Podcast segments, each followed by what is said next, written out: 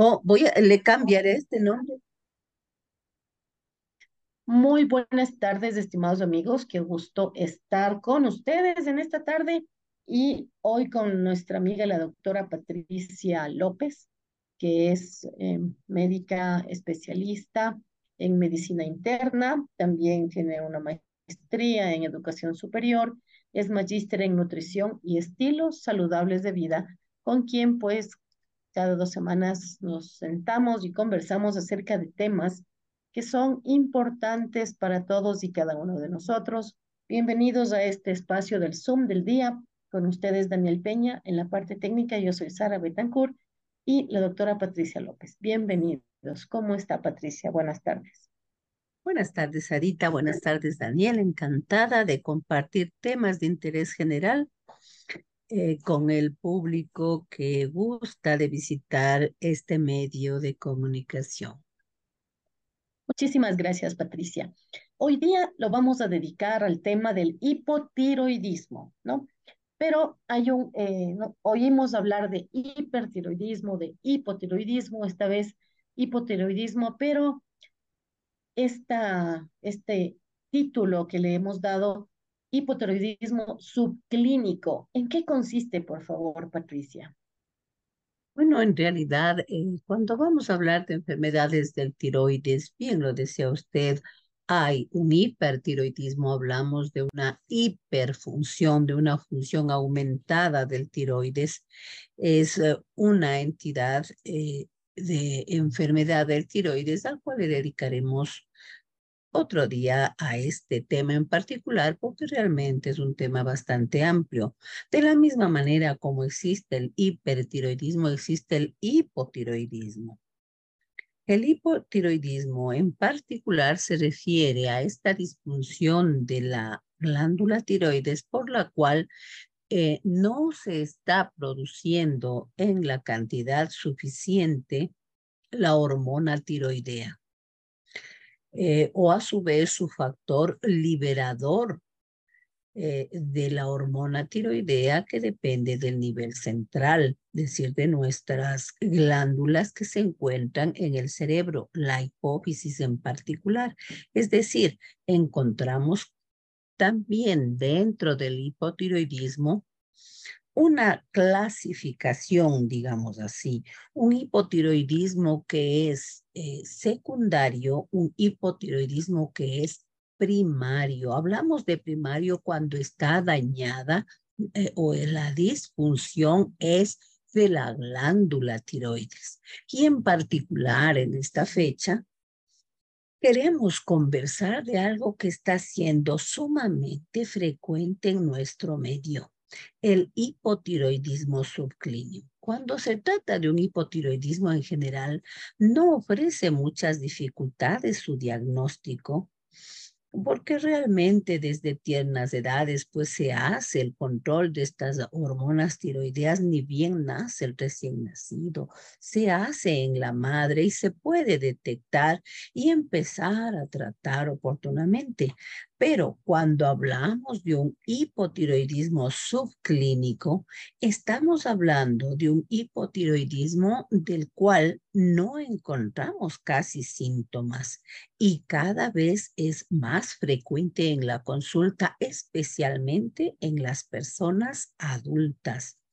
Por eso es que el tema de hoy en particular se centra en lo que es el hipotiroidismo subclínico, aquel que no tiene un cuadro clínico florido y que vamos a llegar a su diagnóstico realmente porque hagamos un screening de laboratorio y allí recién la persona se va a informar, el médico se va a informar porque muy probablemente pues los síntomas sean muy leves o sean realmente no percibidos ni por el usuario ni por el médico. Sin embargo, tiene consecuencias.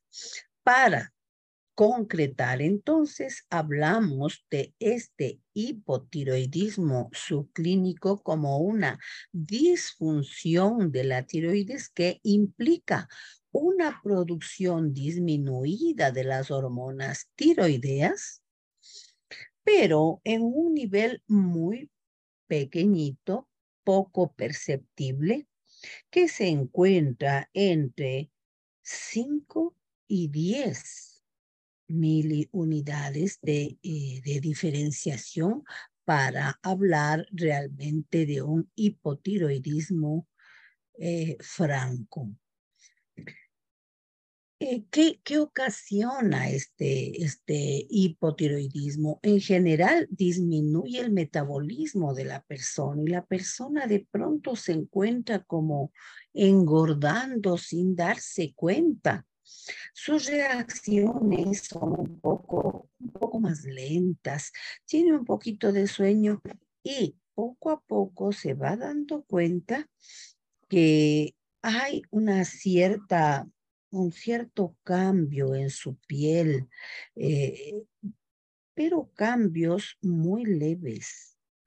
Eh, por eso es importante que hablemos de problemáticas que son frecuentes y poco diagnosticadas, como esta, el hipotiroidismo subclínico.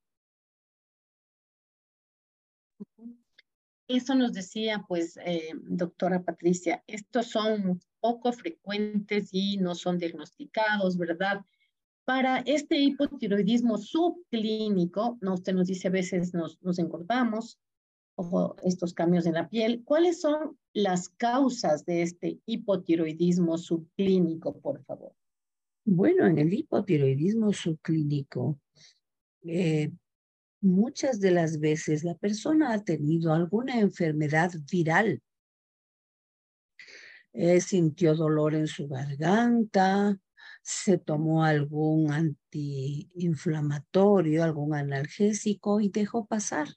Entonces, no se supo en realidad qué enfermedad viral tuvo y en el tiempo va a desarrollar este problema del hipotiroidismo subclínico. A veces también hay hipotiroidismos que se presentan por el uso de ciertos fármacos como por ejemplo hay antiarrítmicos como la miodarona o también medicamentos como el litio, los mismos antitiroideos, eh, o también personas que han recibido radiación eh, por una tumoración en la región aledaña y por vecindad también recibió radiación, la tiroides, y pues puede estar afectada en la disminución de la producción hormonal. encontramos también problemas de orden iatrogénico. Cuando nosotros decimos iatrogénico es algo que provino de una acción médica que ocasionó un efecto indeseable. Entonces estábamos hablando de la radiación. También se ha visto relacionada con problemas autoinmunes. Por ejemplo, el lupus eritematoso diseminado o, por ejemplo, la diabetes, problemas endocrinológicos que parecen estar a distancia, sin embargo, es menester hacer un cribaje de cómo están funcionando todas las glándulas para saber si también nuestra glándula tiroides no está afectada. Podríamos decir como, como causas generales que están asociadas a este a esta entidad llamada hipotiroidismo, subclínico en particular. Doctora Patricia, mm, hemos oído muchas o algunas veces que cuando existe alguna alteración en la glándula tiroides, también mm, puede producirse, se pueden producir síntomas de depresión o este tipo de alteraciones emocionales. ¿Esto puede ocurrir en el hipotiroidismo subclínico? Pues sí, sí, quizá menos perceptible que en el hipotiroidismo franco, pero decíamos que todo va a ser más leve en el hipotiroidismo subclínico, pero definitivamente de que hay síntomas eh, que vamos a tener que buscar realmente de una manera muy atenta y entre ellos si se encuentran eh, síntomas que tienen que ver con el sistema nervioso. En este caso son personas eh, que tienen una menor respuesta a su entorno. A veces hay ya disminución de la memoria, esta eh, situación depresiva, muchas de las veces está yendo al psiquiatra, está yendo al psicólogo y no visitó su médico, eh, su médico internista que haga un chequeo de todos sus sistemas y luego vaya, en este caso, a la derivación, sea del psicólogo o de lo que se requiera. Eh, se ha notado entre los síntomas, por ejemplo, que mm, tienden a la pérdida del cabello. El cabello se vuelve como reseco. Eh, una mm, situación de frialdad, sienten frío. A pesar de que están en el sol, dicen yo siento frío. Eh, su respuesta es un poco como, digamos, demasiado calmada para una situación de estrés a la que deben responder. Inclusive hay una tendencia a disminuir su pulso, tendencia a disminuir su presión, eh, su frecuencia cardíaca. Hay personas que dicen, me levanto con los párpados hinchados, no sé qué será lo que me está pasando. No, no, no me siento enferma, pero, pero me estoy viendo en el espejo que tengo como hinchaditos mis párpados, ¿no? Tal vez, dice el paciente, estaré enferma de los riñones. Otra cosa que no nos deja también como que debe hacernos pensar en esta problemática es que antes tenía una muy buena función digestiva diaria. En el día a veces tenía dos deposiciones o por lo menos una sin esfuerzo y ahora nos dice estoy como con estreñimiento, estoy con esfuerzo llevando a cabo mi, mi función digestiva. Entonces, en un chequeo general, como siempre les digo yo a los usuarios, no espere que su vehículo físico se le dañe vaya a hacerse sus controles, converse con su profesional de confianza sobre ¿Cómo estaré? Quisiera saber si estoy bien o si hay alguna novedad en mi cuerpo. Y de pasito le dice que está con estas tendencias depresivas. Eh, de pronto usted le cuenta lo que nota de especial en cambios que ha tenido, aunque no le ocasionan mayores molestias, pero sí son alguna novedad que usted está observando en su funcionalismo.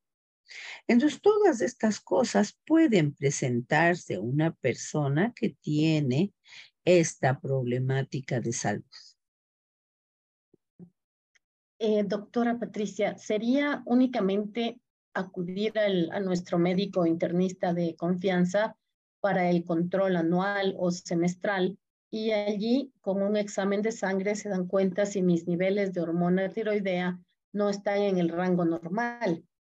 Así se da cuenta si tenemos un hipotiroidismo subclínico.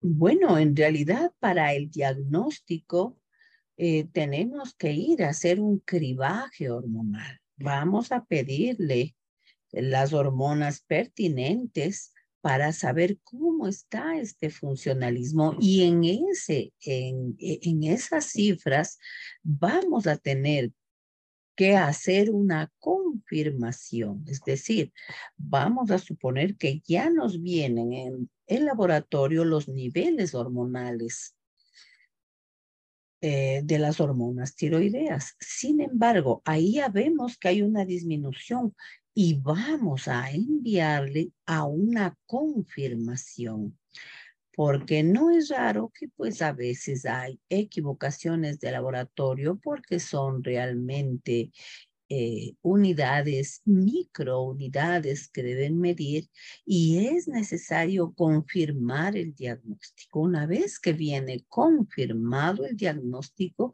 entonces pues sí va a ser importante mm, ya teniendo el diagnóstico, eh, buscar buscar eh, la causa de este, de este problema, así como investigar más acuciosamente otros datos que pueda aportarnos eh, el usuario. Por ejemplo, se acostumbra a pedir ocasionalmente los anticuerpos que llamamos anti-TPO, que suelen eh, orientarnos hacia una patología anterior de orden viral, por ejemplo, o vamos a ver en los exámenes generales que hay alteraciones de otras glándulas. Es decir, vamos también no solo a diagnosticar ese hipotiroidismo, sino a verle en el contexto general eh, del paciente.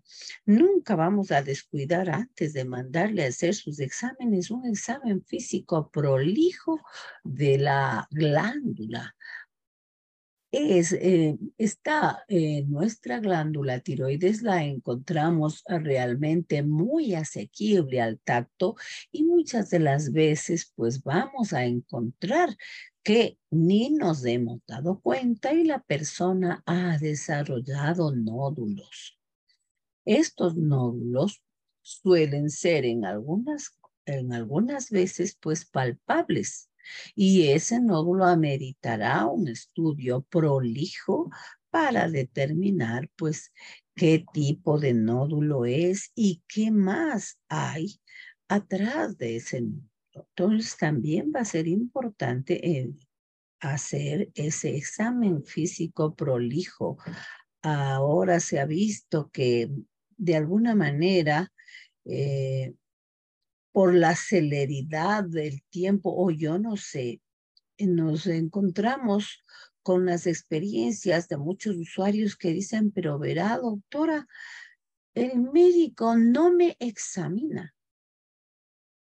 Solo pasa escribiendo en la computadora. Y esto me está sucediendo, pues, eh, y describen los lugares a donde han ido y les ha ido de esta manera.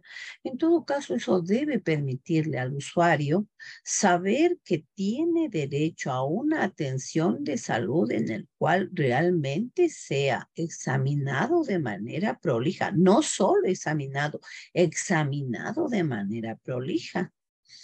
Porque si no le hago el examen físico, si no toco al paciente, puedo estar descuidando realmente un cáncer de tiroides, un nódulo que amerite una biopsia.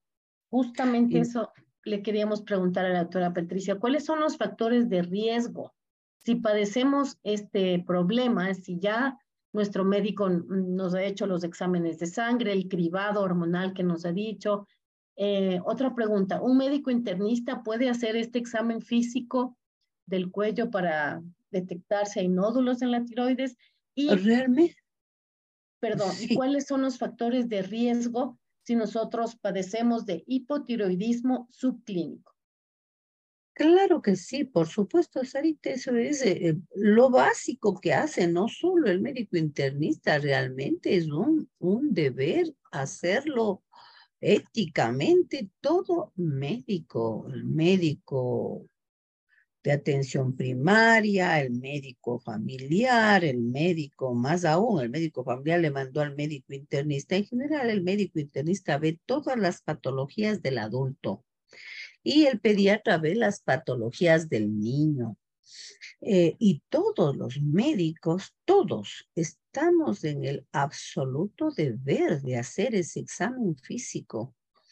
Entonces, eh, eh, para el médico internista no solamente es, em, es una norma, sino que es lo mínimo necesario parte de su diagnóstico. O sea, no puedo yo llegar a un diagnóstico correcto si no toco al paciente.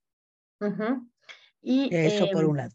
Sobre los factores de riesgo que me preguntaba mm, Sarita, es bueno saber que eh, los que más se afectan de hipotiroidismo subclínico suelen ser las mujercitas. Más frecuente es cuando pasan de los 50 años. Se ha visto más frecuente este hipotiroidismo subclínico en personas, en mujeres posmenopáusicas. No queriendo decir que esto sea la totalidad de los casos, pero sí que hay una mayor frecuencia. En los varoncitos, a partir de los 60 años se ha encontrado que esto es más frecuente.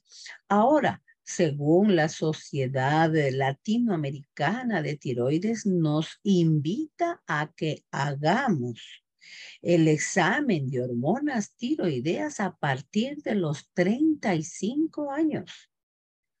Es decir, eh, no nos dice lleguen a los 50 o, o, más años, nos dice ya empecemos a hacer porque, como digo, muchas de las veces son asintomáticas y lo vamos a descubrir en un examen básico de hormonas tiroideas. Eh, la, como decíamos en antes, otro factor, digamos, de riesgo es las personas que han recibido radioterapia. Las personas que, consumen medicamentos para problemas cardíacos, como por ejemplo los antiarrítmicos, o los que ya han tenido, por ejemplo, hipertiroidismo tienen hipertiroidismo, pero se nos fue la mano, digamos que el médico no estuvo atento a hacer sus regulaciones y se fue al otro lado la respuesta de los antitiroideos, entonces vamos a tener que la persona empieza a presentar el problema contrario. Esos son factores que pueden predisponernos a este tipo de, de complicación iatrogénica, como decíamos en antes. También puede presentarse, como dijimos en antes, eh, como parte de otras enfermedades autoinmunes como el lupus, como también la diabetes, la diabetes de mellitus tipo 2, la diabetes tipo 1, en, en general enfermedades autoinmunes. Entonces diríamos que estos son los factores más comunes que predisponen a esta problemática. No necesariamente estos son los factores que tienen que haber, pero se ha visto mayormente asociados a esta problemática. Doctora Patricia, eh, ya hemos hablado un poco acerca de los, los síntomas, qué es el hipotiroidismo subclínico, la importancia que tiene que nosotros vayamos a nuestro médico de confianza, eh, posiblemente un médico internista, para que nos haga el examen físico, ¿no? Tal vez nos acostumbramos un poco a la virtualidad desde la pandemia, pero ahora ya que se ha normalizado todo, es importante las visitas presenciales con el médico justo para que nos revisen, como nos decía la doctora Patricia López, este tema de la glándula tiroides. Em, ¿que, eh, ¿Existe la cura para el hipotiroidismo subclínico o es una enfermedad que se mantiene y cuál es el tratamiento? Importante eh, saber que los eh, niveles hormonales en que la persona debe estar más o menos entre sus 0.5 y 4.5 eh, miliunidades de hormonas es la medida normal. Pero vamos a suponer que esta persona tiene entre los valores, como decíamos en, antes, entre 5 y, y 10 allí, en este rango, en este intervalo, es eh, donde se va a ubicar al hipotiroidismo subclínico. Entonces, si pasa de 10, ya hablamos de un hipotiroidismo franco primario. Cuando pasa de 10, nosotros vamos a darle tratamiento con hormona tiroidea para ir regulando y que llegue nuevamente a sus valores normales.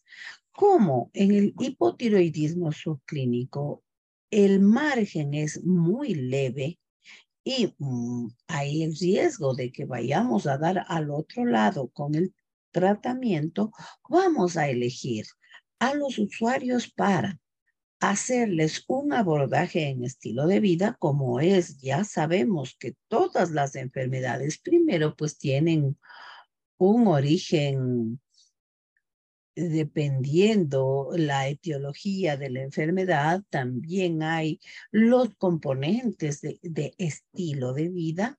Vamos a intervenir especialmente en aquellos usuarios que tienen obesidad, por ejemplo, que tienen más alto riesgo cardiovascular, porque sabemos muy bien que una persona con obesidad, una persona con presión alta, una persona con dislipidemia y encima con este inconveniente, pues con respuestas un poquito aletargadas como da el hipotiroidismo, vamos a tener que prevenir estas complicaciones cardiovasculares. Es allí entonces donde es mandatoria esa intervención de orden medicamentoso con mucha atención. Eh, digo con mucha atención porque hasta que esté en niveles normales, vamos a tener que llamar al usuario cada cuatro semanas, cada seis semanas máximo, vamos a tener que hacer el control, vamos a ver su dosis ideal para que esté bien controlado, controlada. Y vamos a si es necesario, pues de acuerdo al cuadro, vamos a pedir el eco de tiroides para saber si es que hay estos, estas nodulaciones. Como decíamos, debe estar precedida de este examen físico. Y acorde a, estas, eh, a estos factores, se va a manejar al usuario hasta que se logre sus niveles y sus dosis que se mantengan lógicamente dentro de estas medidas que hablábamos de 0.5 a 4.5 eh, y luego que se consigue ya una dosis estable se ha descartado cualquier tipo de otra patología subyacente o nódulos, vamos a tener que hacerle su control periódico anual hormonal porque ya se encontró el nivel óptimo para este usuario. Lo que es importante entonces, doctora Patricia, es que nosotros no tenemos que descuidarnos, ¿no? Y muchas veces eso es lo que sucede. Eh, nos descuidamos, no vamos a los controles que son semestrales, tal vez anuales, y es importante entonces tener en consideración que la hormona, que la glándula tiroides es muy importante para nuestro organismo y se tiene que tener también cuidado porque es una glándula que actúa en colaboración, ¿verdad? Con muchas otras que también son importantes. Así que, doctora Patricia, muchísimas gracias. Si nos quiere dar algún consejo final acerca de este tema del hipotiroidismo subclínico, ¿hay alguna forma de cuidarnos? ¿Prevención? Bueno, la mejor manera es primero usted tener su médico de confianza y nunca decir, o sea, si su médico de confianza no le examinó con toda la confianza del mundo, usted le va a decir, pero doctor, yo no me siento examinado. Nunca, eh, por lo menos hasta este momento, el que vayamos a suplantar una atención virtual con una atención presencial realmente no tiene mucha mm, mucho asidero. Quizás en el tiempo de pandemia cumplió una misión importante. Cuando la persona, eh, los casos que yo manejo a distancia, yo primero los he visto, los he examinado, los he tenido de manera presencial, ya están regulados, pero por estar en otra provincia, por ejemplo, entonces eh, tenemos el encuentro virtual, pero vamos a tener también nuestro encuentro presencial de manera obligatoria, porque siempre el contacto físico, el contacto energético entre el médico y su paciente, así como el, el tener la evidencia de la palpación, de la percusión, de la inspección, eh, de todas estas fases que tiene el, llegar a un diagnóstico eh, preciso es muy importante la presencialidad. No se sienta conforme si usted no fue examinado. Si usted no fue examinado, usted no ha tenido una buena atención médica. Por favor, preocúpese de que si usted está haciendo una inversión de tiempo, que el tiempo es el insumo más caro del mundo, pues eh, que sea una inversión bien hecha y con presencialidad. Esto es verdad. después, eh, cuando va pasando el tiempo, nos damos cuenta de todo lo que hemos perdido en algún momento de la vida, ¿verdad? Entonces, muchas gracias. Y con estas recomendaciones, pues le agradecemos a la doctora Patricia López quien es nuestra médica internista y magíster en algunas maestrías. Le agradecemos por estas, estos programas ¿no? en los que hablamos acerca de temas que son importantes y a veces los, los pasamos por alto. Muchísimas gracias. Estuvimos con ustedes, Daniel Peña. Yo soy Sara Betancourt y con la doctora Patricia López les damos una cita para otro encuentro. Buenas tardes con todos los radioescuchas. Un placer estar con ustedes. Gracias, Sarita, y gracias, Daniel. Muchas gracias a todos.